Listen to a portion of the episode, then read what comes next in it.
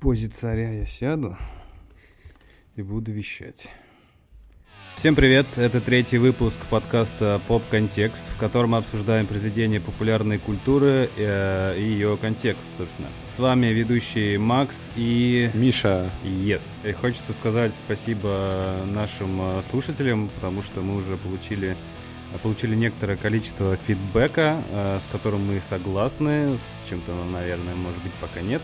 Вот, но в целом, да, мы, мы очень рады, что комьюнити оно нам помогает, и им не все равно. Да. Вот. Э, Передаем всем привет, да, кто оставил фидбэки, и ждем еще новые фидбэки, чтобы нам быть лучше, да, и чтобы у нас была какая-то синхронизация с нашими, да, слушателями. Да, ребят, спасибо, это правда очень круто. Э, ждем э, еще много всего. С чего начнем?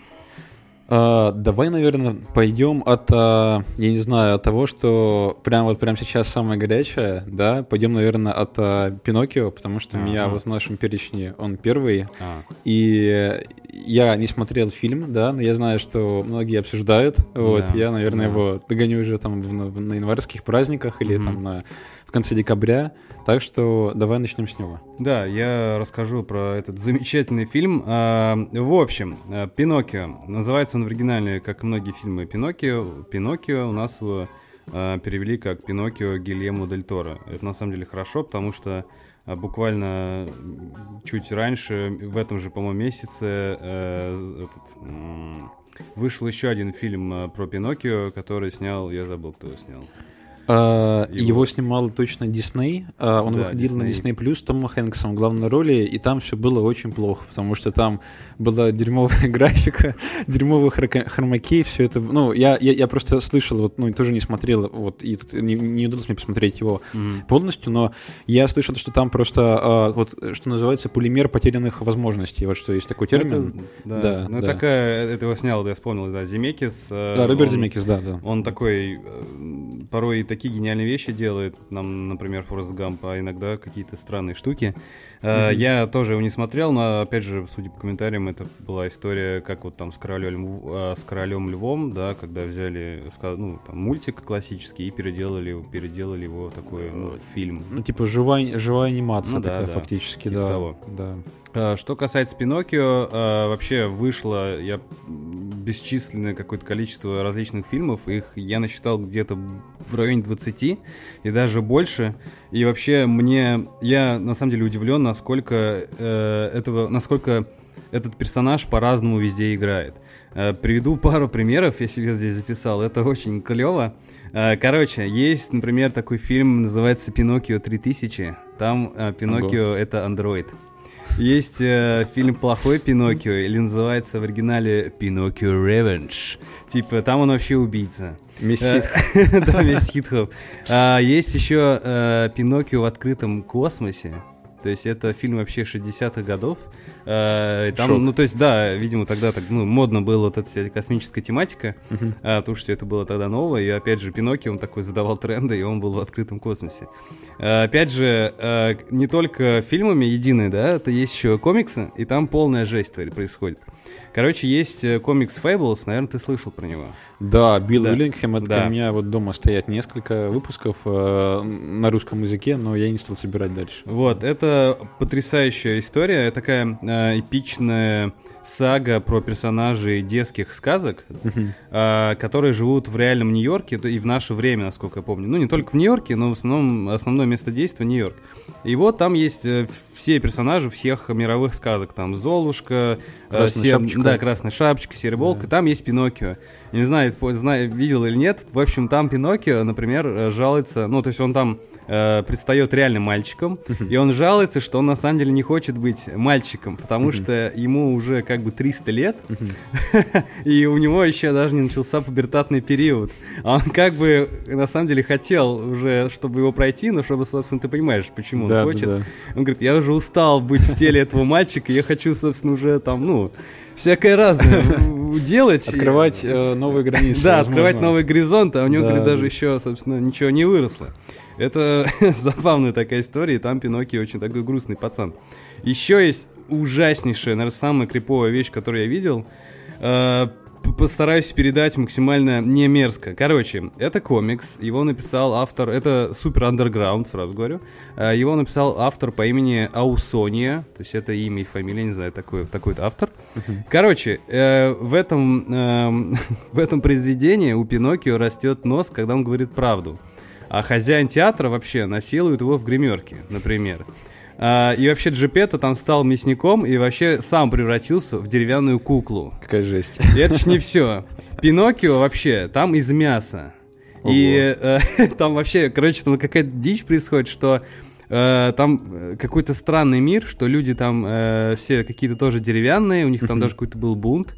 И вообще э, Пиноккио себя представлял фарш, который умел говорить, и Джипетта взял весь этот шар, фарш и запихнул его в шкуру свиньи. Ну, там Жесть. все заштопал и, собственно, отправил это все дело учиться. Ужас. Ну, то, то есть, чтобы вы понимали, э, то, что снял Земекис, это не так страшно на самом деле. Ну да. Вот, и это, в общем, действительно такой... Э, я не, не могу вспомнить э, так, ну, персонажа, у которого было столько различных, э, так скажем, воплощений в кинематографе, да, в мультиках э, и в комиксах. Угу. Это очень круто. Вот, и вообще хочется, э, прежде чем перейдем к фильму Гильермо Дель Торо, хочется еще раз много рассказать вообще про оригинальную историю. А она на самом деле вообще не сказка. Точнее, она не та сказка веселая, которая пристает, э, как показывает нам Дисней. А, опять же, пару тезисов э, я не читал, но я так очень много посмотрел вообще все, что вокруг этой истории. Пару тезисов вообще, что там происходит. Например, э, там Пиноккио, э, например, откусывает лапы животным. Это первая такая жуткая штука. Его сажают на цепь, например.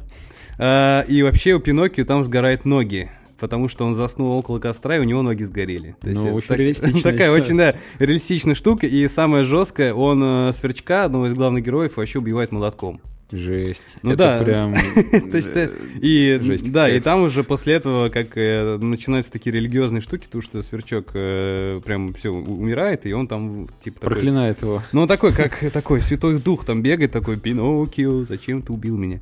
В общем, да, э, я про Пиноккио, как и многие, наверное, там дети советского и около такого чуть поз- позднего периода, да, узнал про, ну, из Буратино, uh-huh. который написал Алексей Толстой, э, и это, конечно же, совершенно другая история, то есть там уже, ну, там уже другие персонажи, там уже, да, там, да. Друг, там другие темы поднимаются, потому что Пиноккио, вообще тема Пиноккио, она везде проскальзывает такая, что а, это вот это существо, так скажем, оно мечтает стать человеком. Да. А Буратино, ему как бы и, в принципе, и так хорошо, как бы, он уже мальчик, как будто бы. Да, это вот, сейчас я дополню тебе, Макс, здесь, это вот, знаешь, очень интересная история про интерпретацию каких-то западных э, сказок, э, рассказов, там, повестей, вот именно в светской, как бы, культуре. Mm-hmm. То есть, вот был, например, Винни-Пух, да, да ну, вот да, Александра да. Милана, да, оригинальный, там есть мальчик Кристофер Робин.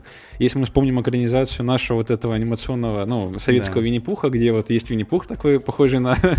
Ну да. Ну да, не, но он классный, как бы нет, это крутая, это как бы тоже поп-культура фактически, да, которую мы помним и знаем. Но вот интересно, как отличается вот это вот даже понимание типа образа. Там он такой типа милый плюшевый Винни, его даже не Винни-Пух-то называют многие, а Винни. Там вот, там прыгает тигра на фоне, вот тигруля. Там есть эти слонотопы, которые есть в оригинальной книге. Э, и вот опять же есть Кристофер Робин. А в советском как бы продукте, назовем это так, в советском в э, интерпретации, там этого ничего нет, и там и, ну, она проще значительно. Да, она попроще, да. и это неплохо, это на самом деле да. тоже интересная тема, как, э, ну, то есть, как одно, по сути, произведение можно посмотреть под разными углами, uh-huh. грубо говоря. Вот, вообще, все, что теперь можно немного перейти, потихоньку переходить к Гильему Дель Торо, Э, сразу скажу, что фильм мне ну, действительно понравился, и он стоит э, тех разговоров, да, и того хайпа, который сейчас вокруг него. А, вообще начну а, вкратце с сюжета. То есть это достаточно классическая история. Гильермо Дель Торо не стал тут чего-то такого нового придумывать. Uh-huh. А, то есть в этой истории у Джипетта это такой старик, да, ну, по сути, один из главных персонажей. Он был в оригинале. А у Джипетта умирает сын во время Первой мировой войны. А, и э, сын у него такой, то есть ему там 10 лет, то есть, по сути, он жизнь-то не пожил. И там очень так... И это происходит прямо в первых э, минутах самого фильма. То есть начинается фильм достаточно трагично и очень э, печально.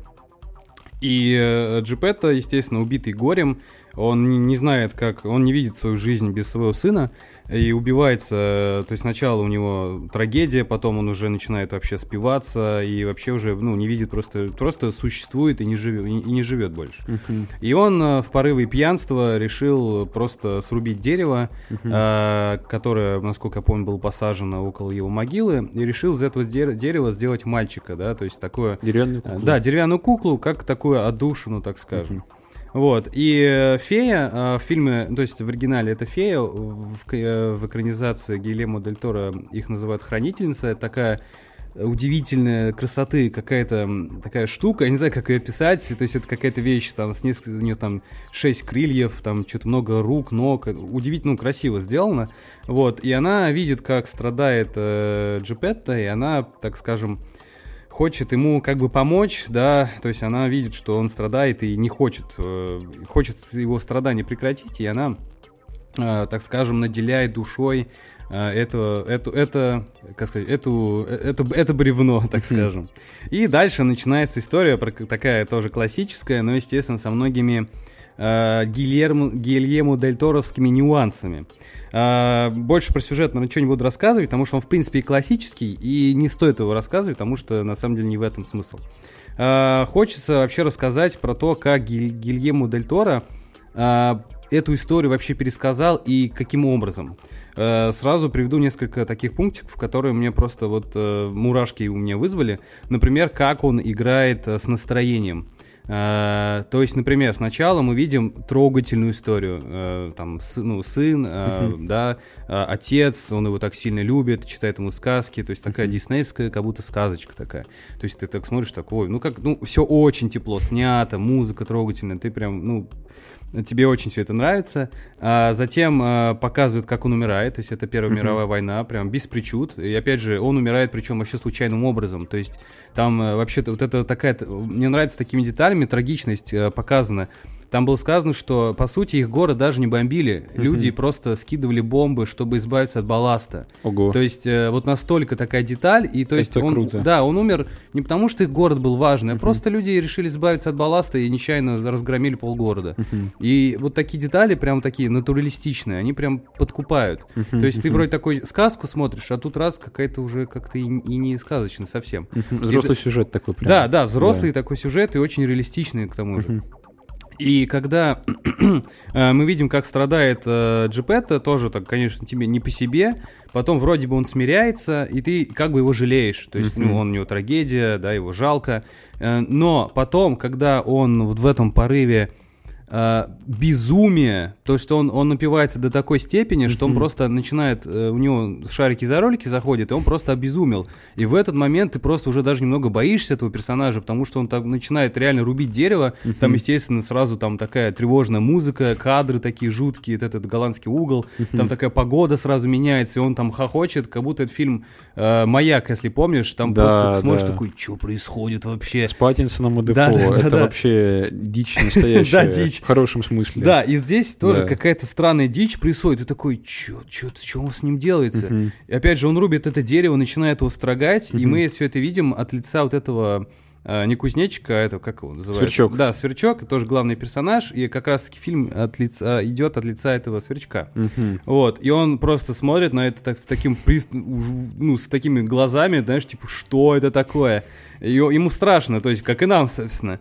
И потом э, это опять же все затихает, и происходит опять сказка. То есть Джипетто, он вырубается, то есть он делает этого мальчика, и он все, он же не может. То есть он разбивает бутылку, там падает на пол и засыпает. Мы, мы видим этого сверчка, который просто в шоке, и появляется вот эта вот хранительница, и опять наступает магия. Вот эта сказка, где она так спокойным голосом сверчку говорит, что я понимаю, что чувствует этот э, старик, я хочу ему помочь, и ты такой, вау. И вот это буквально произошло минут за 10, то есть там настолько разные эмоции. Здорово. Да, это просто, ну, это действительно Гилему Дель Торо мастер своего дела, и вот это действительно стоит посмотреть просто ради того, какие эмоции вызывает фильм. И они очень разные. Я задам тебе вопрос очень важный. Вот ты же знаком с фильмографией, да, смотрел какие-то его работы. Да, вот скажи, вот какое место это занимает вот всего в его прошлых картинах? Вот У для меня, тебя лично, у да, меня, у тебя лично, да. эм, На самом деле, ну, я думаю, в тройке занимает. Ого, это То есть, серьезно. да, слож- то есть первое место это, конечно же, вот где вот этот... э, Лабиринт Фавна? Да, лабиринт Фавна. Э, И я как раз это тоже сейчас скажу. Мгм. Потому что у меня были ассоциации с этим фильмом, на самом деле. Эм, да, сейчас, сейчас к этому вернемся. Но я думаю, в тройке этот фильм точно занимает. Я, я честно, я люблю Гильермо Дель Торо, и вот почти все его фильмы, э, кроме, наверное, «Хребтов дьявола», э, то есть я просто тогда не понял, и сейчас я присмотрю, мне кажется, я по-новому на этот фильм посмотрю. Вот, э, и он классный. То есть и даже Тихоокеанский рубеж такой спорный, такой не похожий на него фильм. Мне кажется, Да. как будто больше Майкл Бэй бы мог снять, или Да, там, да. э, не знаю, даже какой-нибудь Кэмерон, наверное, но вот он мне все равно тоже как-то нравится. Да. Вот есть у него какая-то магия. А, и вообще, по, э, по поводу вот этих эмоций, да, если возвращаться вот к эмоциональной составляющей, она, естественно, на протяжении всего фильма. То есть фильм иногда вообще напоминает Тима Бертона. То есть там такие локации, и происходит вот эта интересная штука. А, Расскажу вкратце. Э, Опять же, здесь тема, э, она как и везде. То есть э, он хочет стать мальчиком. А он не может им стать, потому что он бессмертный, он не может умереть. И это классно обыгрывается. И когда это обыгрывается, вообще фильм напоминает, как, как я сказал, Тима Бертона, вот это там его... э, Готичность. Да, готичность, вот эта тема Да. смерти, вот это как они вот, ну, это с таким юмором подано, но в то же время юмора там как бы это тоже с драмой, перети- пе- ну, с драмой, да, все так пересекается, это ну, очень здорово. Вот, и вообще, э, мне этот фильм, как и вот как раз если возвращаться, опять же, к э, его фильмографии, э, если заметить, Гильермо Дель Торо вообще любит объединять сказку с чем-то реальным. Например, «Лабиринт Фавна», он не был бы таким классным и достаточно тяжелым, мне кажется, фильмом, если бы не было темы вот этой войны, собственно. Да, там это везде прям. Да, и у, не- у него, кстати, это не единственный фильм, и здесь э, это тоже очень круто пересекается, потому что э, вот э, как бы здесь идут две линии, одна сказочная, а другая достаточно натуралистичная. Там очень много вообще сказано про фашистскую Италию. Мгм. И темы такие поднимаются, мне кажется, достаточно неудобные вообще, в принципе, то, что там происходит. А, мне кажется, у нас бы этот фильм, ну, не вышел бы в прокат, потому что там, правда, там очень много, ну, неудобных, ве- неудобных вещей, так скажем, Которые показано. разные, да, двойные трактовки. Да, да, двойные трактовки. И опять же, этот фильм очень похож вот в этом плане на Лабиринт Фавна. И поэтому он для меня тоже так в тройке, да, вот этих его фильмов. Мгм. Вот, я прям, ну, я в этом плане, честно, был очень удивлен. Потому что вот это разнообразие локаций, то есть, с одной стороны, нам показывают такой загробный мир, он такой очень сказочный, такой, ну, как, такой он такой синий, там такое все, ну, такое интересно подано, да, а здесь раз показывают лагерь с мальчиками, которые, которых тренируют быть э, фашистами. И такой сидишь, Здорово. «Э, ну, ладно, такой. А потом показана вот эта классическая история, когда Джипетто съел вот эта, эта большая рыба, и он там два года, он типа в этой рыбе, ну, как бы, жил. Офигеть. Да, и то есть вот эта эм, разнообразность всего, она, ну, действительно подкупает. Вот, и тут немножко э, хочется, наверное, вернуться в такую негативную нотку. А, я когда смотрел этот фильм, мне очень понравилось начало, но вот эта середина, так скажем, она мне показалась немножко а, какой-то, что ли, обычный. То есть ты как будто бы привыкаешь вот к этому формату, да, он задает вот этот сеттинг, он задает персонажей. А, там, да, интересные все персонажи, анимированы, очень все круто. Но ты как-то к этому привыкаешь, и фильм идет как будто просто стандартное повествование. То есть он как бы и не удивляет, но и не скучный. И такой, как будто окей. И я так думал, ну, в целом, да, хорошо. То есть, э, еще отдельно я сейчас скажу про анимацию, это все потрясающе. Но, в принципе, вот со сценарной точки зрения, ну, нормалек. Но как фильм кончается, вот когда он, он действительно оставляет такую вкусную точку, вот этой темы, что Пиноккио хочет стать мальчиком, что он вообще, кто для него Джипетто, вообще там поднимаются темы такие достаточно важные, там темы семьи, принятие себя, принятие своих детей. И когда вот эта вся тема очень так и раскрывается, то есть вот эта сказочность, так скажем, проходит, потому что он, ну, как сказать, э, он как будто пытался на двух стульях усидеть, да, то есть вот эта вся тема с реальностью, она очень интересная, сказочность, она такая какая-то наивная и не особо мне, ну, она меня не особо тронула.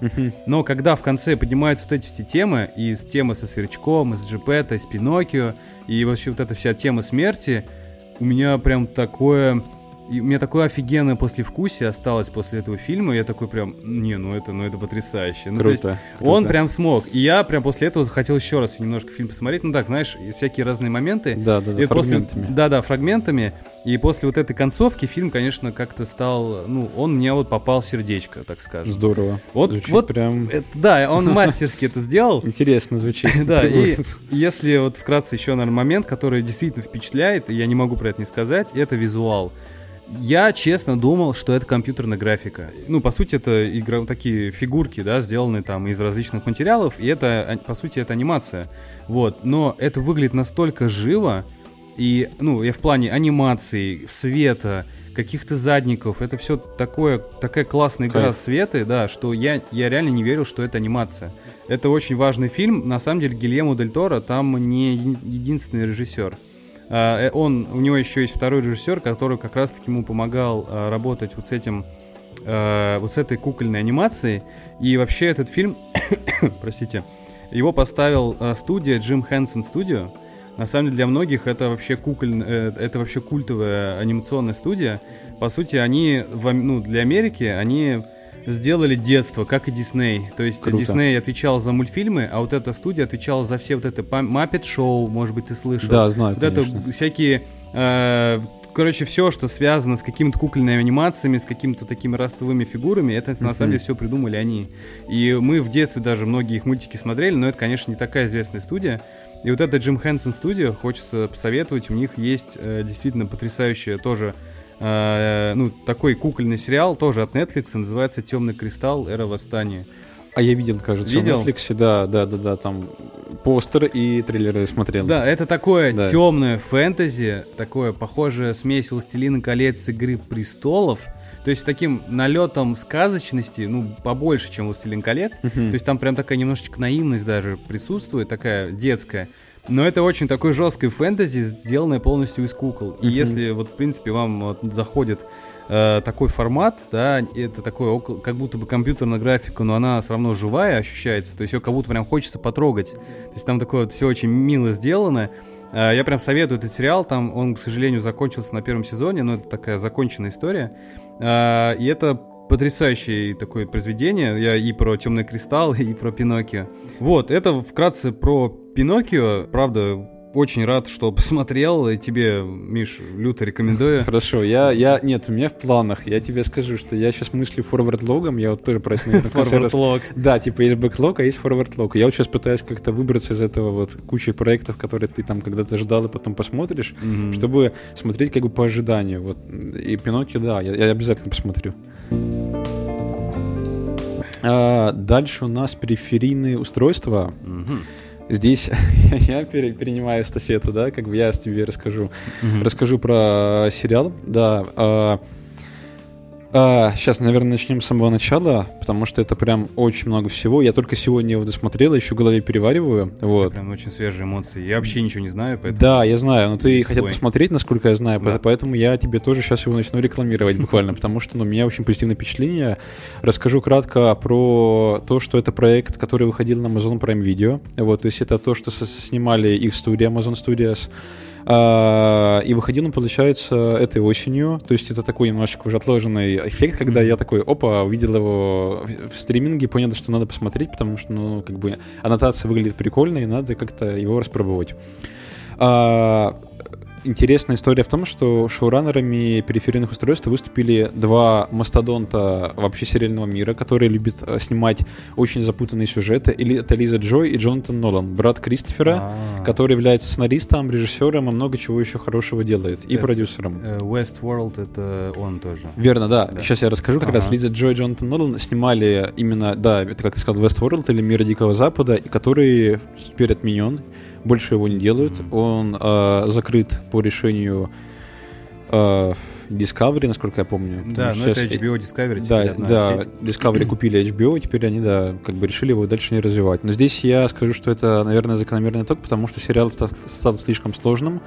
Я посмотрел всего два сезона э, «Мира Дикого Запада» и понял, что, ну, короче, после какого-то момента ты понимаешь, что ты начинаешь просто путаться в этих хитросплетениях и головоломках, и э, это сильно тормозит тебя в движении вот именно по эпизодам. Мгм. Когнитивная нагрузка слишком Когнитивная серьезная. нагрузка, да, слишком серьезная. Вот, ну, давай я расскажу вначале про, вот, да, расскажу про нашу тему, про периферийное устройство. А, синопсис сюжета очень интересный. Действие начинается в 2032 году в провинциальной Америке. А, главная героиня, которую играет актриса Хлоя Грейс Морец, очень Хорошо, интересная, а? такая миловидная, да, да, да. девушка, вот. А, ее зовут Фрин Фишер, она живет, получается, в такой, ну, как бы американской глубинке, прям провинции, такой небольшой городок, и занимается тем, что она работает в 3D-типографии, где печатают 3D разные вещи, то есть там такие большие принтеры, которые вот, ну, печатают натурально какие-то предметы, и играет в VR-игры. То есть, а, ну, то есть она натурально живет тем, что она а, сидит там у себя дома, забирается в такой маленький вагончик, угу. надевает VR-шлем и начинает играть в какие-то симы. Ну, ну настоящие, по сути. Настоящие, да. по сути, да, да. А, у нее есть брат а, Бертон Фишер, который по лору, как бы, ну, по синопсису вообще всего сериала является бывшим морпехом а, с киберимплантами. То есть, условно говоря, он был военным, то есть солдатом, но элитного подразделения разведки, которое как бы э, имеет определенные улучшения в теле, которые называются гаптикой. Это такой термин, здесь их будет очень много, и вот в этом плане, э, ну, наверное, я скажу такую, ну, очевидную вещь, что э, сериалы с таким подробным погружением в фантастический лор, они очень сильно тебя как бы ну, вовлекают в это действие. Погружают, да? Да, погружают, тебя? да, очень иммерсивно на тебя воздействуют, да. Фактически, да, они как бы, ну, что, брат у нее типа на пенсии, то есть он получил пособие после окончания боевых действий, и а, ему в какой-то там день а, просто какая-то, ну, неизвестная компания а, как бы отправляет гарнитуру новейшего образца, VR-шлем фактически, с нейронным интерфейсом, без экранов, без каких-то контролеров, которые ты просто надеваешь на голову как вот ну, натуральный обруч, угу. и для того, чтобы протестировать новую игру. Самое интересное то, что э, за его аватар, ну, как бы ты создаешь цифровой аватар в этой игре и начинаешь играть какую-то игру, первому да? игроку приготовиться. Да, первому игроку приготовиться. Здесь очень много будет таких интересных, да, э, ну, тут прям очень много интересных э, таких синтезов разных продуктов уже известных, да и это прям клево. А, но получается так, что вообще за аватар этого Бертона играет Флинн, то есть его сестра, и совершает довольно успешные истории, потому что ну, там они проходят какие-то игры, фактически она зарабатывает деньги тем, что она играет в эти VR-игры и ну, получает доход с них. Ага. И получается так, что Бертон просто решает, что ну, дает ей возможность поиграть в, этот, в эту новую гарнитуру, и начиная играть в эту гарнитуру, устройство переносит Флинн в футуристический Лондон конца 21 века. Там 2090, сейчас я даже открою, 90 какой-то там 7 или какой-то там, ну, в общем, на почти 70 лет вперед, ага. после событий вот э, их настоящего. Э, постепенно Флинн начинает понимать, что события происходят не в игре и не в симуляции, а в реальном мире. То есть oh. она по-настоящему проживает события, которые ее окружают. И это не какая-то, ну, вымышленная, вымышленная вселенная. И теперь нужно понять, кто и зачем э, связал вот эти вот два мира, то есть будущее, а, ага. футуристическое будущее Лондона и настоящее, буд... настоящее для нее, ну, да, да, настоящее да, да, да. Америки. И зачем это вообще происходит? Про сюжет вот так, если вот в общих чертах рассказать так, потому что это очень интересно, очень интригующе, но если, а, если вот прям покрутить вот эту вот тему, то концептуально, атмосферно это очень сильно напоминает первый сезон «Мира Дикого Запада» со всеми его хорошими выходящими чертами. А с плохими? А, сейчас я про это тоже расскажу. Да, да, да. Вот если ты помнишь вот эти вот первый сезон, где Роберт Форд там рассказывает про этих, а, ну, машин, да, вот этих вот андроидов, которых он создает в этом парке, да, и там дальше вот это происходит, вся вот эта вот история, что там есть какие-то, ну, бед, бедные, богатые люди, которые приезжают в этот парк, mm-hmm. и там, по сути, отдыхают. Ну, то есть вот а, а, как бы ты а, через вот этот вот призму мира Дикого Запада приходишь к миру, э, приходишь к выводу о том, что много разных есть тональностей в этом мире, которые тебе пытается донести, ну, собственно, Лиза Джо и Джонатан Нолан. То есть mm-hmm. это социальное расслоение, технологичность какая-то, которая может быть опасной. И вот эти все же темы, они используют, ну, я сейчас говорю не переиспользуют, а используют, это важно отличить, ну, с новой точки зрения в периферийных устройствах. В оригинале вообще фильм называется, о, господи, фильм, сериал называется The Peripheral, по-моему, да, и это перифераль, да, это буквально переводится как перифераль. А, а это, это такой... как переводится? А, да, это хороший вопрос. Перифераль — это то, что создается вот в этом вымышленном, футури... ну не вымышленном, в этом футуристическом мире Лондона, а, как такая какая-то кукла, которую ты погружаешься и сознанием которой ты управляешь. Вот что такое перифераль в лоре э, Уильяма Гибсона. Очень похоже на Нолана, я скажу. Да, здесь очень важно подчеркнуть, что создатель-сценарист, вот Скотт Смит, он снимал, э, экранизировал, вернее, сериал по одноименному роману Уильяма Гибсона, одного из отцов вообще жанра киберпанка, как такового, с известным, э, с известным произведением «Неромант», да, да, которое цитировали даже в «Киберпанке 2077», да, то есть многие его какие-то идеи пошли туда. И а, здесь а, как бы сценарий фактически построен на его одноименной книге «Периферийное устройство». А, очень... А, я посмотрел сегодня, опять же, я не все структурировал для себя до конца, потому что финал доставляет очень много почвы для какого-то такого размышления, но а, это очень интересное, такое хитро, хитро выдуманное зрелище, потому что а, оно очень умело балансирует на грани понятности и головоломок. То есть, mm-hmm. если, например, в мире Дикого Запада во втором сезоне ты начинаешь понимать, что все вот это вот э, происходящее вокруг тебя, как зрителя, ну, не всегда тебе понятно, и тебе нужно искать какие-то объяснения в интернетах, в интернетах то здесь а, они избежали вот этой ошибки, они все так же делают классные твисты, которые взрывают тебе мозг, которые, ну, просто, ну, ты не ожидаешь видеть, никак там увидеть. Но в то же время они очень понятно это объясняют. Объясняют они тем, что сами персонажи, спрашивают либо у главного героя, либо у других какую-то мотивацию в каких-то действиях. Или, например, как, что и зачем и почему. Хитро. Да, и они, по сути, через такие диалоги, через такие какие-то вот, ну, общения фактически рассказывают про то, как работает в том числе мир. Здесь очень много разных терминов, характерных тоже для научной фантастики. Как, например, вот я тебе сказал, периферали есть, да, есть метикоиды. Это да. аналог роботов, которые, ну, просто программированы. В Лондоне уже существуют. Они уже в Лондоне ага. существуют, метикоиды, да, они не в настоящем, в Америке, да, как бы вот 30, э, получается, 32 -го года, а в Лондоне будущего. Сотый какой-то, видимо. Да, там 97-й, если не ошибаюсь, 95-й год. Э, и вообще вот э, как бы через вот эту вот модель будущего они хотят показать, что м, киберпанк вот в их понимании это такое прям темное мрачное место. Понятно, что ну это а, объяснение не нового для многих а, там игроков даже и зрителей, то есть это используется сейчас повсеместно и много где, но важно понимать, что как бы в понимании вот а, конкретно вот этого произведения киберпанк здесь он очень классовый очень сегментированный. То есть, ну, есть определенные какие-то вот э, касты людей, какие-то группировки, которые поделили мир. Ну, вот в нашем случае это вот, опять же, Лондон, мы mm-hmm. про него говорим, Ан- Англию, да, как страну. И э, любой передел этого мира может повлечь за собой разрушение всего, то, что происходит. Там есть а, классная аналогия, сейчас я тоже расскажу.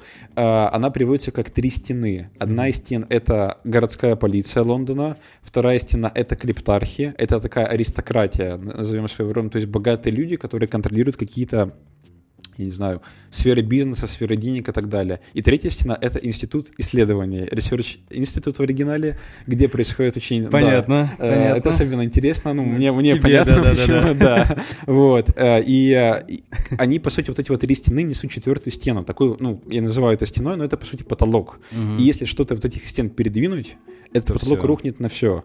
И вот это вот, а, ну, как бы метафора, наверное, такая, да, большая, она проносится через все вот это повествование первого сезона, и а, как сказать, она говорит нам о том, что вся вот эта корпоративная история, вот эти вот корпорации гигантские, как бы контроли, ну, то есть создание четвертой власти, как ее сейчас называют, да, это все приводит к какому-то неизбежному ну, как бы конфликту, скажем так.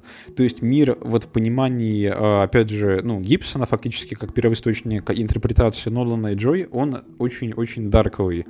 При этом там есть место хорошим событиям, хорошим вещам и очень классным э, персонажам, которые есть в настоящем в Америке. И что здесь очень очаровывает, это то, как э, персонаж Хлоя Грейс Морец, это самая Флинн Фишер, встроенный в сюжет, потому что э, я немного видел картин с участием именно ее как главной героини, но что здесь мне нравится, так это то, что она а с таким миловидным лицом может, а, ну, э, шикарно сражается в бою, то есть у него есть хореография боев. То есть там есть драчки. Есть драчки, конечно, ага, ну, да, ну, да, да. Киберпанк без. Конечно, да. конечно, и там есть драчки, где Хлоя Грейс Морец всех разносит и прям, ну, ломает руки, и, ну, типа, у нее лицо забрызгано кровью, то есть там все прям по-серьезному. Ага, то есть там прям, ну, вот, вот эта атмосфера, она очень офигенная, то есть это очень... А, как бы необычное сочетание ее милого лица и дичи, которая творится, mm-hmm. но дичи в разумных пределах. Можно, можно многое сказать про него в контексте каких-то вот таких вот тем, но это очень классно, потому что, по сути, это вот та ниша, которая после мира Дикого Запада, сейчас я про сериальную нишу говорю, перестала быть какой-то занятой. То есть сейчас вот он ушел, ну, по сути, да, после того, как его официально закрыли. И да. вот а, как бы жанр такого научного фэнтези, научной фантастики, да. Э, такой умной научной фантастики. Да, умной, такой. футуристичной научной да. фантастики, он полностью пропал. То есть ну, есть какие-то проекты, которые близки, но вот именно вот в таком ключе такого не было. И вот, по сути, они просто взяли и вот взяли и сделали новый проект, который шикарно с этим справляется. Mm-hmm. Отдельно расскажу про какие-то такие визуальные истории, потому что это очень полезно будет послушать. А, визуально операторский, наверное, он не, ну, как бы не создает какой-то вау-вау. То есть, да, это, опять же, реалистичная картинка, как Нолан любит снимать, э, как Риствер любит снимать, да, mm-hmm. вот Джонатан, mm-hmm. видимо, ну, тоже, возможно, предложил к этому руку. А, но там есть очень классные виды э, настоящего, классные виды будущего, очень классный а, промышленный дизайн, я так это называю. То есть это какие-то интерфейсы будущего, машины, всякие там, машины. Быт, да? Ну, машины, кстати, здесь вот, что важно, это не что-то из ряда вон выходящее. То есть здесь вот в будущем, то, что они показывают, это какие-то уже текущие модели ну, машин. Как, кстати, как в Киберпанке 27.7. Ты в них увидишь mm-hmm. наши машины, но они там с такими наворотами, что они все равно кажутся как будто бы новыми. Видимо, здесь... Да, но здесь они даже, знаешь, я тебе скажу, они проще, потому что там, например, гоняют вот, ну, э, Audi, вот, ну, нынешнего поколения, просто у них есть фича, что они делают невидимый камуфляж. То есть они отключают, ну, включают маскировку, там есть специальная кнопка в салоне, которая включает, типа, как такую... Э, мимикрию, и она полностью становится невидимой. Mm-hmm. То есть вот эти вот панели полностью отражают свет под разными ну, углами, да, да, и он да. как бы сливается со всем окружением. То есть это офигенно. Крутяк. Вот. А, как бы это проще, это значительно проще, чем киберпанки, потому что киберпанки там прям нагромождение всяких ретро-футуристичных элементов. Да. Вот, да, да, да.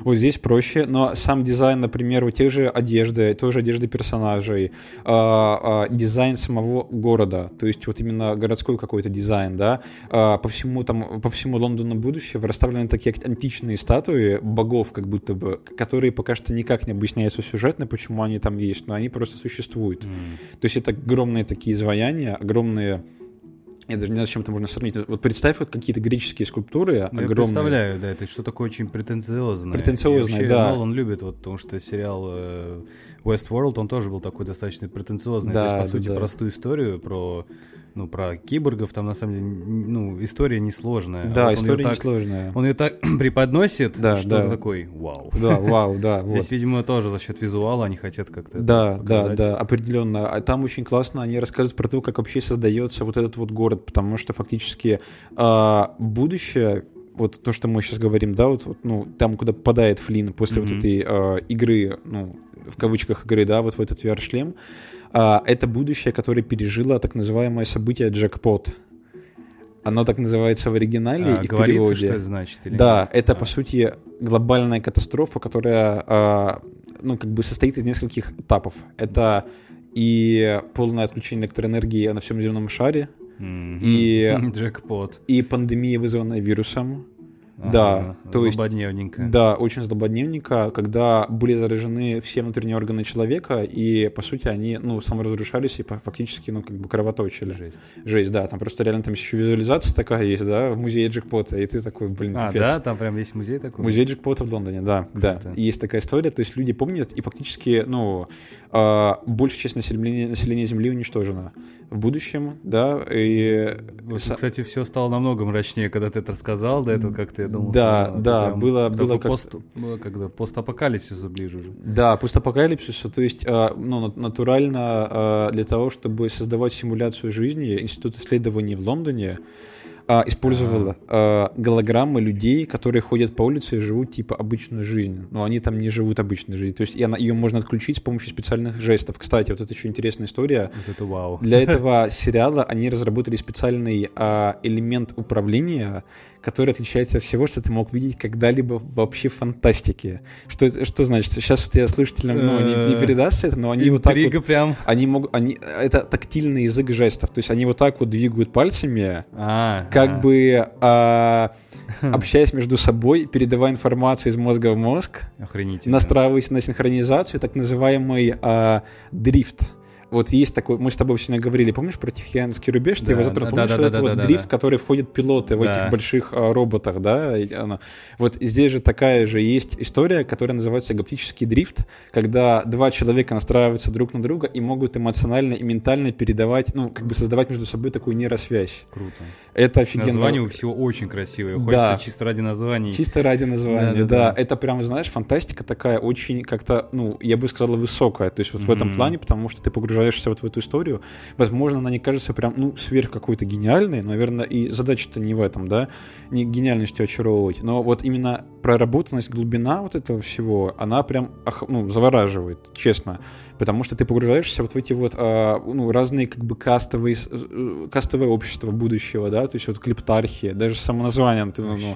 возникает у тебя Что-то какой-то... вообще Гадюни у меня почему-то ассоциация Да. вот с этим вот их тоже Да. названиями, там, Вот. Баклерианский джихад, такой вау. Да, батлерианский джихад, ты такой думаешь, вау, типа, да, что да, вообще что может быть, да. мозг рисует такие картины, здесь да, тоже клиптарх. Да, клиптарх, да. То есть название типа, да, типа, там вот этого огромной круто. катастрофы джекпота, да, то есть, ну, то есть ты думаешь о том, что, что это вообще может быть.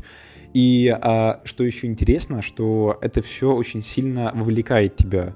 Что вот у меня было в мире Дико Дикого Запада, что в какой-то момент я понял, что я просто теряю интерес к происходящему, потому что вот эта вот сложность и многоуровневость вот того, что строит Нолан, ну, Джонатан имеется в виду Да, да. Нолан, она, а, и, и не поспевая своим как бы мозгом, своими когнитивными функциями за тем, как он бежит впереди. То есть я Да. допускаю, что он что-то хотел очень классное сделать, и, наверное, так оно и было. Но просто а, зрители, они немножечко попроще в этом плане, но я про себя, наверное, больше даже говорю, и нужно как бы разжевывать какие-то истории, как-то немножечко вот возвращать тебя, чтобы ты мог спокойно это все воспринимать. Вот здесь вот эта история, ну, я опять же про первый сезон говорю, они, они здорово показали, они здорово все рассказали, есть твисты, которые возникают в финале и которые создают, по сути, ну, натурально новые временные ветки. То есть э, Нолан любит э, работать со временем, у Вообще, это... вот почему-то у них есть у Да, обоих. оба братьев, да, они любят, они что вот в начале, что в доводе, они любят мотать время туда-сюда, реверсивно, Интерстеллар, прогрессивно, там по-всякому. Даже вот. Дюнкерк. Даже Дюнкерк, да-да-да. И вот здесь они тоже, он, вернее, один из Ноланов тоже с этим классно работает, но а, при этом это очень здорово показывает. То есть не остается каких-то, знаешь, вот а, клиффхенгеров, которые как оружие Мгм. выстреливают и просто остаются где-то там вот висеть на фоне. Нет, у всего есть какое-то а, последствие, есть какая-то причина, и вот это мне дико нравится, потому Ну, что то я смотрел, и я прям думал, да, то есть в процессе, то есть это тот сериал, вот серьезно, за этот год, который я отматывал назад, останавливал и думал о том, что, типа, ну вот как там, типа, было, чтобы не просто быть в контексте, ну, то есть, Мгм, чтобы мгм. следить за полетом мысли. Но это не было, что это было постоянно. То есть какие-то последние там серии я вот сидел такой, типа, блин, ну вот это, типа, офигеть, как, что происходит. Ну и отдельно скажу историю, он удивляет с точки зрения каких-то сценарных решений, потому что здесь не все так очевидно. Здесь, я бы сказал, многое вообще не очевидно, и а, а, как бы развязки не- многих сюжетных линий в конце, а здесь у не только у Флинн Фишера есть своя сюжетная линия, а много Ну, кого это- еще. да. Там прям целая команда, вот у этого Бертона есть там тьма морских пехотинцев, которые тоже пережили вот эти вот киберимплантацию, да, которые тоже у кореша, которые там, ну, очень крутые военные. У каждого тоже своя сюжетная ветка, вот, своя, причем очень интересная со своей драмой. А, все не получают развитие, все не получают какую-то минуту славы, и это очень круто. И Я не скажу, что, наверное, это самый гениальный сериал э, за весь год, потому что, ну, я тебе говорил, что у нас вот будет новогодний топ, и я там поделюсь Мгм. об этом. Но это достойно точно просмотра, просто потому что это та ниша такого высок, высоко, ну, назовем его, пусть будет инте- инте- интеллектуального, господи, а, а, шоу, да, такого сериала, которое позволяет как бы а, думать в процессе просмотра. То есть здесь вот именно думание как функция у зрителя, она очень-очень важна для понимания всего происходящего. Ну, когда, как Да. у всех Ноланов, они... Да, да, написаны. как у всех Ноланов, да. И опять же, а, классные визуальные решения с той же заставкой в интро с глич-эффектом, который многие вот, ну, смотрели и показывали. Мгм. Вот этими бу- буквами крест-накрест, которые, кстати, в оригинальной, ну, в оригинальной книжке также на обложке нарисованы, написаны. Мгм. И, ну, это клево выглядит. То есть, ну, это ощущается свежо, довольно э, классно и очень-очень очень интересно. Ну, я надеюсь, э, на выходных, ой, не на выходных, а на новогодних праздниках гляну и поделюсь с тобой Давай, да, давай. впечатлениями. Давай теперь поговорим про премьеру Netflix, очень громкую, очень знаковую. Я бы сказал, что она а, пока что, по моим вот а, наблюдениям, в перспективе составит конкуренцию главному хиту Netflix сейчас это Stranger Things, о чем, да? Ты бы- прям э, спойлернул мой будущий рассказ. Окей, Какой. хорошо. У меня Да-да-да. просто похожее впечатление. Да, да, да, пилота. значит, да. А, Поговорим про Wednesday, которая расскажет нам про девочку Wednesday и семейки Адамс. Да, э, честно скажу, я посмотрел этот сериал на хайпе. Ну, то есть я, в принципе, такой, я не особо хайпажор, но когда э, везде форсится вот эта Джен Артега, вот эта такая милая девчонка, и там эта сцена с танцем, ты, наверное, где-нибудь видел. Да, да, возможно. да, с платьем тоже. Да, да, с платьем, с таким потрясающим. И в целом, когда вот эта вся тема фигурирует, мне очень, ну, мне интересно, что ж там такого-то. У меня странное ощущение, я как будто бы и не разделяю этого хайпа, но я понимаю, почему он хайпанул. Вот так вот. То есть у меня он, он мне не попал в сердечко, но я вполне могу понять, почему он а, всем так заходит, и как раз-таки ты прям про Netflix и очень странные дела правильно так все рассказал. И у меня тоже есть пара мыслей про, на этот счет. Но давайте сначала немного э, опять же, вводные вообще, что это такое, может быть, кто-то не знает. На самом деле, я удивлюсь, если кто-то не знает семейку Адамс. Кажется, почти что все знают вот это еще. ту-ду-ду-ду. Да, Да, и там это тоже классно обыгрывается. В общем, вообще, «Семейка Адамс» — это изначально это комикс, написанный Чарльзом Адамсом, а, то есть поэтому, ну, «Семейка Адамс» наз- названа в честь него, собственно. Мгм. Вот, но это, опять же, никакая там реальная история, просто он решил дать персонажам свое имя, как бы, почему бы нет, он же и автор.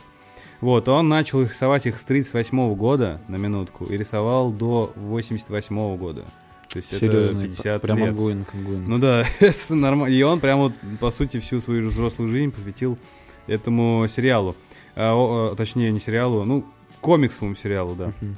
Он э, рисовал эти комиксы, такие небольшие были истории, он их выпускал в журнале «Нью-Йоркер», вот, и то есть, по сути, все это время, э, с 38 года по 88 он работал в этом журнале. Ну вот, вообще, да, я думаю, что все знают, и э, вообще, мне, я подумал, а почему, в принципе, так долго продержалась эта серия? Это ведь, ну, блин, полвека этой истории, вообще этой семейки, и она до сих пор актуальна, и, и она всегда была актуальной. То есть там был сериал 60-х годов, был фильм культовый, на мой взгляд, 91 года, который сейчас немного затрону. А, мультики выходят до сих пор, «Семейка Адамс», тоже такие э, забавно нарисованные. Опять же, вот этот сериал очень выстреливает. Думаю, почему так, да? То есть почему такой культовый? И мне, на мой взгляд, вот а, Адамс, он показал очень такую нетипичную семью, а, такая готическая, странноватая, все странное, как мы знаем, оно всегда притягивает. Притягательно. Да, притягательная, но она, нас- а эта семья, она такая достаточно образцовая, потому что если ты посмотришь, это реально пособие, как мне кажется, воспитывать своих детей. То есть родители не навязывают там детям какие-то вещи, да, то есть они позволяют быть детям самим собой. То есть у них, дост- опять же, муж очень сильно любит свою жену, жена очень сильно Да. любит своего мужа уже там несколько, ну то есть Это у них шикарно подарок. да, у них вообще. это, это очень круто показано, и у них реально присутствует эта страсть. Они, то есть, там уже там, всю жизнь вместе, и все равно они очень любят и ценят друг друга, Да. и уважают друг друга. Это самое важное. И мне кажется, вот это как раз-таки есть вот этот их э, такой классный симбиоз, что это очень странная семья. Там, опять же, толком никто не, непонятно, кто они там, не знаю, вампиры, мертвецы, не знаю, там какие-то странные, ну кто они, да, то есть они как будто умереть не могут. И э, в то же время они очень так друг друга любят и уважают и поддерживают. И это, мне кажется, такой э, ключ к успеху вообще этого всего. Семейное кино. Да, да, да, семейного вот этого кино. Вот. эм, и я думаю, что, в принципе, наше поколение, конечно же, знают фильм 91 года, который снял, на самом деле, Барри Зоненфельд.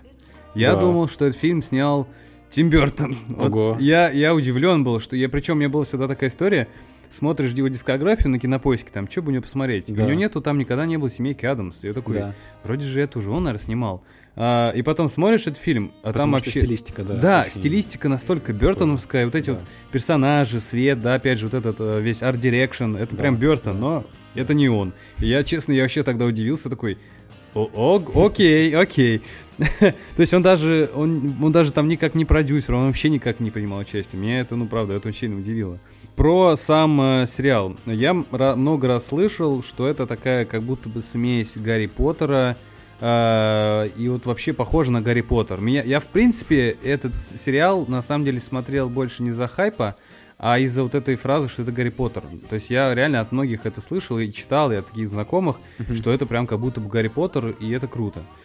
И вот здесь такая спорная немного, на мой взгляд, история, э, потому что, ну, личным... То есть Гарри Поттер, наверное, это напоминает именно то ли из-за той вещи, что как бы, ну, давайте сейчас вкратце немножко про сюжет, я, наверное, вперед забежал. Короче, про что вообще весь этот э, сериал? Он рассказывает про девочку по имени Уэнсдей, то есть Уэнсдей Адамс, э, да, это имя главной героини, то есть ее зовут Среда. В общем, она непростая девочка, мягко сказано, и э, в- э, учась в школе, она чуть не убивает, э, собственно, одних от своих однокурсников, ну или как там сказать, одно- однокашников. Вот, ну, грубо Там говоря, дикая просто, вот где она, Ну, это она- делает с, пира- с пираньями Да, она чуваку яичко откусает, Офигенно. откусывает э, с помощью пираний, и, в общем, ее из-за этого выгоняют. А Она как бы ей, ей- она ей радостна, типа, ей что, это школа-то.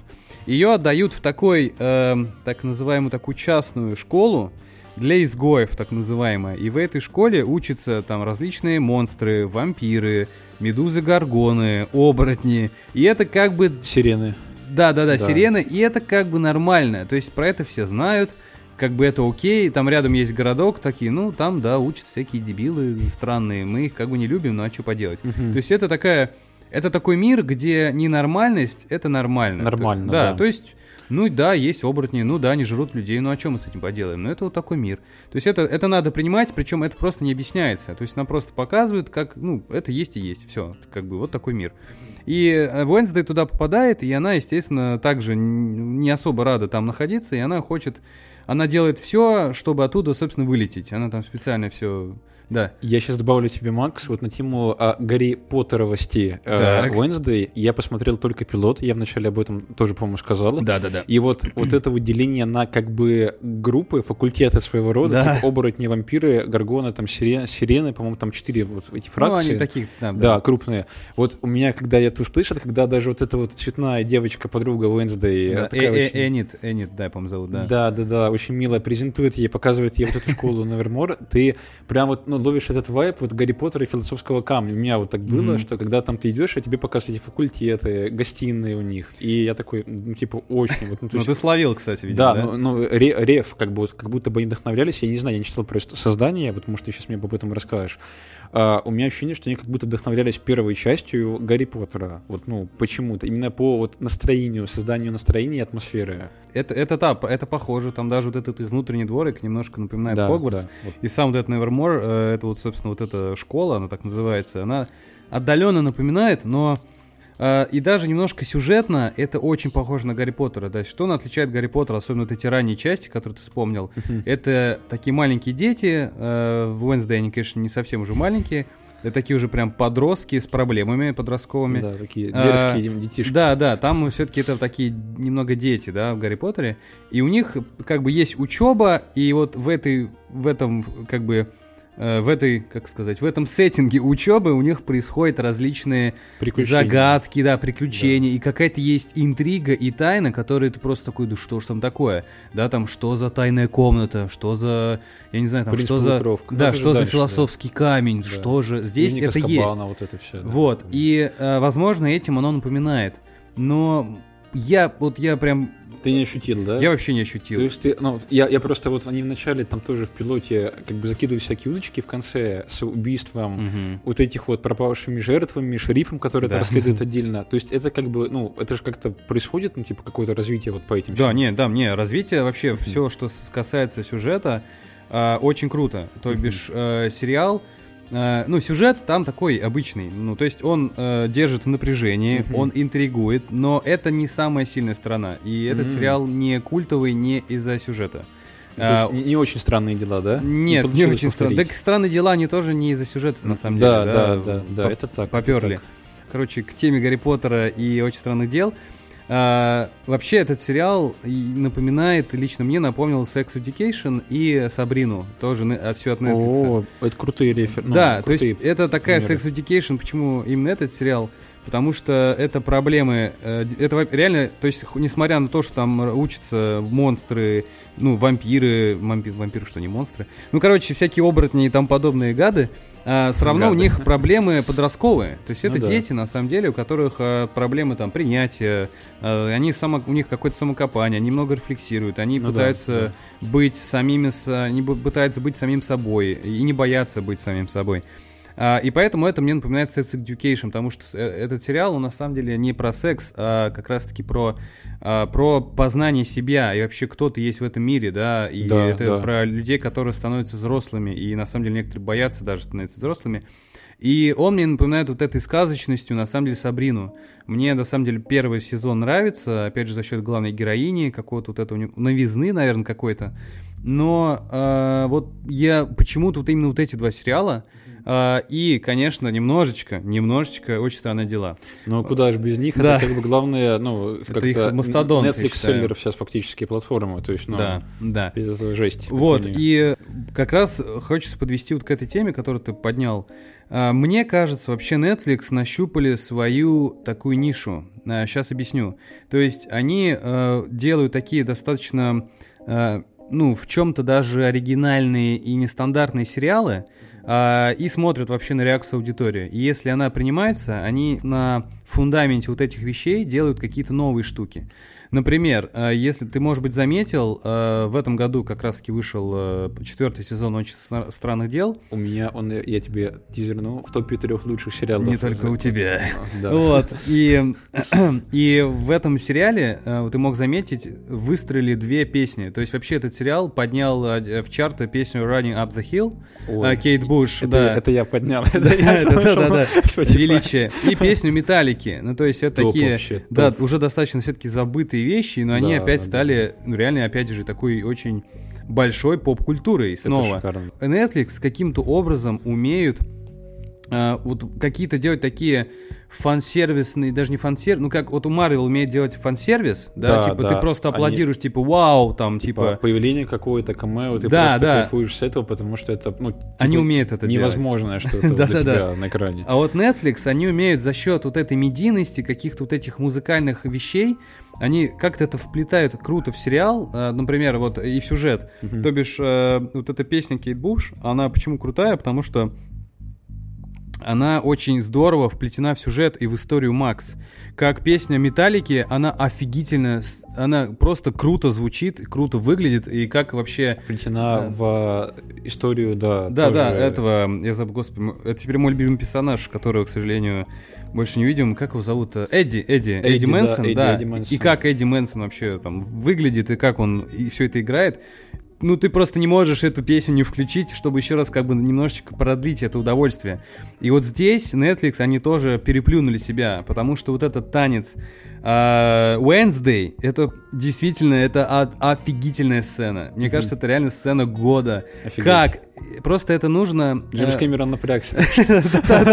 Да, да, кстати. Такие заявления. Вообще. Ну, то есть, а, эта сцена хороша сама по себе, просто за счет того, как она снята, какая эмоция Уэнсдей. Но когда ты это ты посмотришь, ты дойдешь mm-hmm. до этой сцены, mm-hmm. по-моему, это четвертая серия. Кайф. Но когда это ты все смотришь в контексте, эта сцена еще более крутая. Потому что то, как. Ну, то есть то, как развивается Wednesday, в принципе, это еще это вот, как я и говорил, не сериал делает этот э, успех, это Wednesday делает этот успех. Потому что кто как сыгра- сыграла главную Джена Артега, uh Артега ведь ее фамилия? Артега, Артега, да-да-да. Вот, то вообще какой она персонаж, это очень круто. Это похоже чем-то, возможно, на историю Джокера. То есть, э, как, как мы говорили, да, люди, э, на самом деле, людям всегда близка вот эта трагичность, вот эта сломленность, да, там, да. не знаю, Доктор Хаус, там, например. Антигеройство, по Да, какое-то такое, даже антигеройство, и, то есть, ты понимаешь, что он, ре, он за этого реальный. Да. Ты ему реально сопереживаешь, и вот uh, Wednesday, она, по сути, такая же.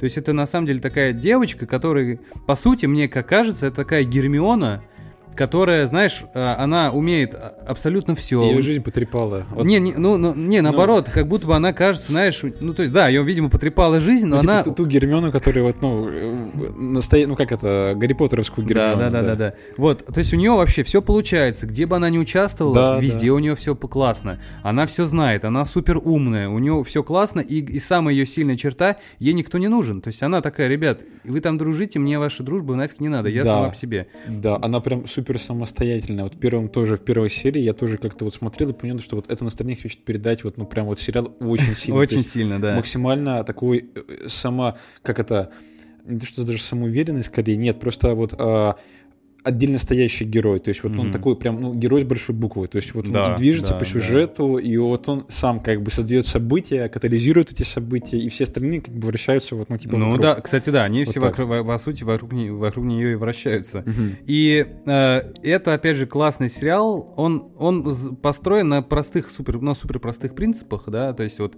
э, Netflix уже нащупали историю вот с этими с музыкальной вот этой всей... Э, Поп-культурной темой, на самом да, деле. Да, да, кстати, да, с поп-культурной темой. Да. И персонаж, э, опять же, чем он выстрелил, Wednesday действительно развивается. То есть, например, в начале мне Wednesday не нравился вообще. Ого. То есть, да, я смотрю такой, окей, а чем она меня должна впечатлять? Она Но не любит родителей. Она бесит какие-то моменты. Вот, она, она реально... То есть, бесящую, она ну, бесячка, да. От, от, то есть, не, да, не любит родителей, ничего нового. У нее все получается неинтересно. Не, не, не сопереживаешь просто да, тогда. Ты никак типа, не сопереживаешь. Она просто как Супермен. Типа, он летает, он лазерным зрением стреляет, он дышит Да-да-да. И типа, как его победить? Да, и такой, окей.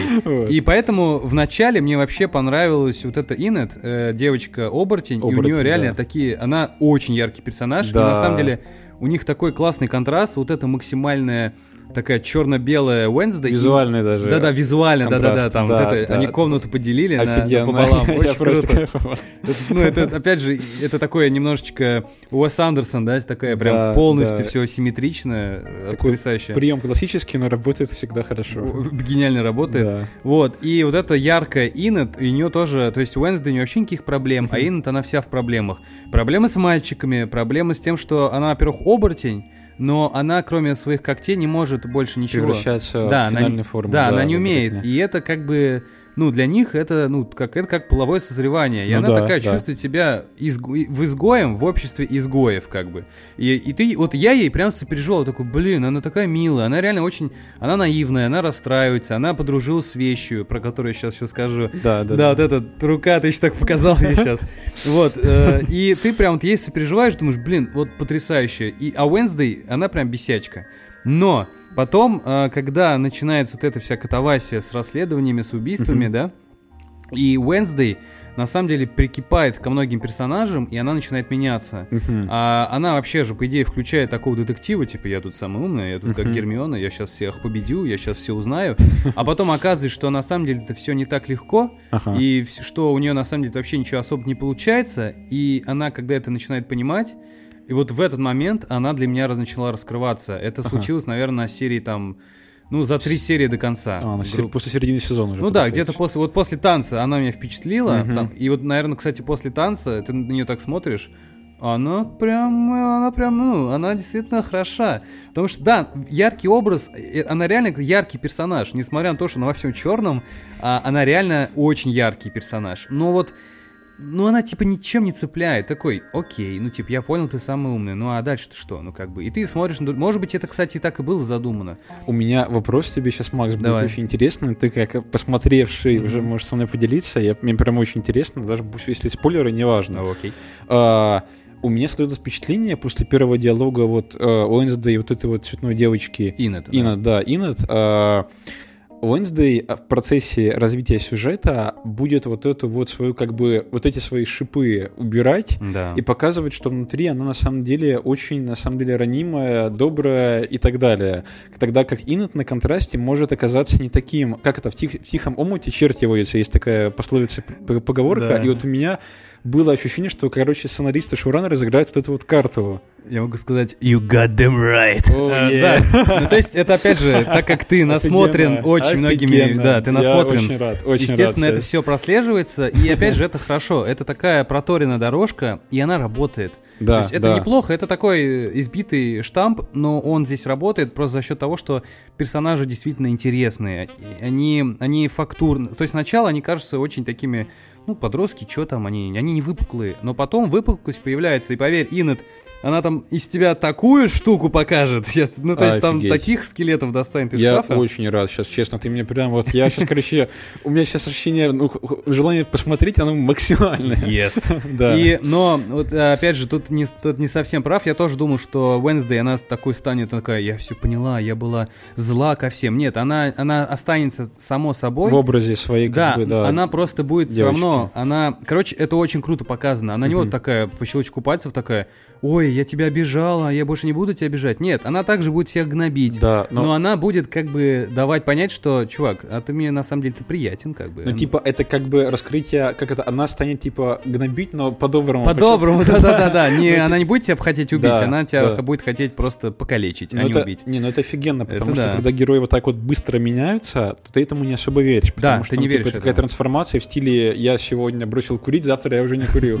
Ну, типа, это что-то невозможное. И вот здесь это, ну, действительно классно. Остальных персонажей не, не смогу, наверное, выделить. Возможно, у тебя какие-то будут другие любимчики, но Иннет и Wednesday это действительно классный дуэт, и то, как они раскрываются, их отношения, ну, мне очень понравилось. Опять же, наверное, вкратце расскажу э, про... Да, и самое главное — это вещь. Э, О, вещь господи. это вот это культовая такой тоже персонаж, это рука, которая, Да. опять же, непонятно, кто это там, она отрублена, не отрубленная, она живая, не живая. А, то вообще какие с ней сцены, я прям ржал. То есть, во-первых, она, то, как она анимирована, то есть, я не знаю, как они сделали, у нее анимация специально неряшливая. То есть, она не реалистична, она какая-то кукольная, как будто бы. Кукольная, да, у меня тоже Да, она, так- она ходит как-то по кукольному, так вот двигается резко, как-то Да-да-да. неряшливо, и это просто настолько... Я даже несколько раз перематывал просто сцены, чтобы просто посмотреть эту анимацию. Реально, анимация сделана с любовью. И там с ней есть гениальная сцена, когда Вещь и Уэнсдей, естественно, поссорились. Тоже забавно звучит, рука поссорилась с человеком. И когда они поссорились, они не разговаривали с друг другом, а опять же Вещь разговаривает с помощью паль- этих... э, Движение пальцами. Да, ну как-то язык жестов. Язык типа, жестов, да. да-да-да. И когда э, они, причем с Иннет подружились, Вещь и Иннет, там они маникюр друг другу делали, там еще что-то, там, ну это, Это забавно. прям, вот, меня пер- Короче, как, знаешь, вот у меня сейчас прогрев идет. Ну да, я тебя пригреваю. Дальше Да, крутая сцена, короче, они с Вещью не разговаривают, Мгм. но Wednesday нужна была какая-то информация от Вещи, потому что Вещь такой шпион, то есть ее никто не видит, она везде там бегает, Да-да-да. И она так и приходит, так, вещь, мне нужна от тебя информация. А вещь в этот момент просто смотрит журнал с модой, или там еще что-то, просто перелистывает этот журнальчик и типа не реагирует никак. Офигенно. И это просто настолько мило показано, то есть такая тупая сцена, но ты просто смотришь, и реально я, я, я, я Ты тоже проникаешься, проникаешься. очень сильно проникаешься, и Офигеть. как раз-таки здесь показана Wednesday как такая, что она не самая умная, и ей реально нужны советы, да, там вот этой вещи, да, там Да. Ин это той же самый. И это очень здорово, и вещи, это правда, я вот жду второй, я правда жду второй сезон. М. А, да, то есть, э, ну, сериал я, ну, действительно оценил, у него есть пару минусов, Э, для меня он очень важный, но, опять же, это связано наверное, с ожиданиями, это моя проблема, это не проблема сериала. Вот, сейчас про нее расскажу. То есть я жду вообще второй сезон, э, как раз-таки из-за развития отношений Инет, э, дружеских отношений Инет и Wednesday, а, и как раз-таки вообще, э, что с вещью станет, потому что это очень яркий персонаж. Я, ну, давно такого не видел, но что вот просто, по сути, предмет может тебя просто улыбать просто своим одним появлением, просто за счет каких-то микроанимаций, что-то какого-то вот... У меня ощущение с этим, что они очень много могут мерча продать по вещи. Это как малыш Игрушки. Грут. Игрушек, Да-да-да. да. Как малыш Грут, который просто продает Стражи Галактики, но продавал, вернее, Да, везде. Сейчас да. он уже не малыш, он же скорее подросток. Вот, но все равно это та вещь, которая... Вещь-вещь.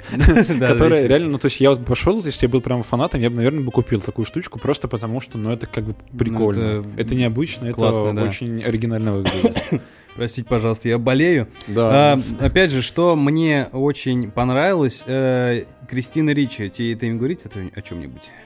А, Пам-пам-пам, по-моему, нет. Нет. Актриса? Да, это актриса, она здесь играет смотрительницу, и, опять же, погружаясь в контекст, Кристина Ричи играла Уэнсдей в фильме 91 года. Ого, ничего себе. Да, и знал, это я. очень классная штука, потому что здесь, ну, по сути, она такая мама Wednesday, ну, она реально такую мамочку играет, то есть, ну, смотрительница, и она очень переживает за Wednesday, то есть они так подружились. Здорово. И это здорово, что, по сути, Wednesday как бы ухаживает за Wednesday.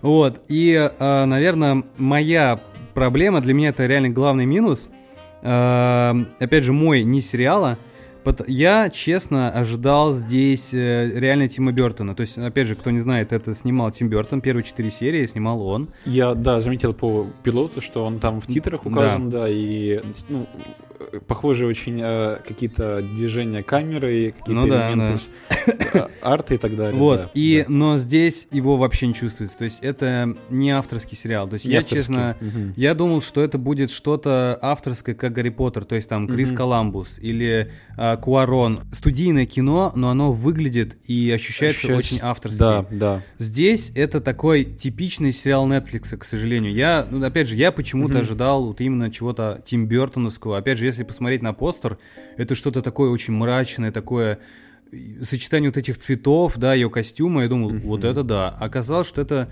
да, там есть жуткие сцены, очень красивые сцены, но в целом это такой немножко дженерик сериал, как вот э, там Sex Education или Сабрина. Mm-hmm. То есть там есть вот эти наметки чего-то такого атмосферного, но, к сожалению, это куда-то ушло. И да. для меня почему-то это прям главный минус. Э, ну, я не знаю. Я, я пытался, честно, с самим бороться. Типа, опять же, это, это неплохо. Ну, я не, не могу ничего с собой вообще mm-hmm. поделать. И вообще, на самом деле, э, фильм снимался профессионалами. Опять же, если кто не знает, сценарий написали два чувака, которые писали второго Человека-паука. Который есть, паук Рейми, да? Да, Рейми. Угу. Это, и опять же, музыку написал Эльфман. Да, это, Эльфман, да, да который. Я, и, кстати, ощущается. Мне понравилась да, эта мелодия, потому что она прям очень. Она эпичная, да, и она да. выразительная. И чем-то да. вообще начало мне напомнил, кстати, Спайдермена второго. Вот эти долгие заставки, когда там какая-то анимация да, происходит. Да. да, но вообще, в целом, э, это действительно классный персонаж, э, точнее, классный сериал. Мне кажется, он достоин этого хайпа. Я его не понимаю, но он этого достоин. Поэтому, правда, сове- всем советую. Миш, обязательно досмотри, все, я уже отсвистываю. Обязательно досмотри, это, правда, того стоит.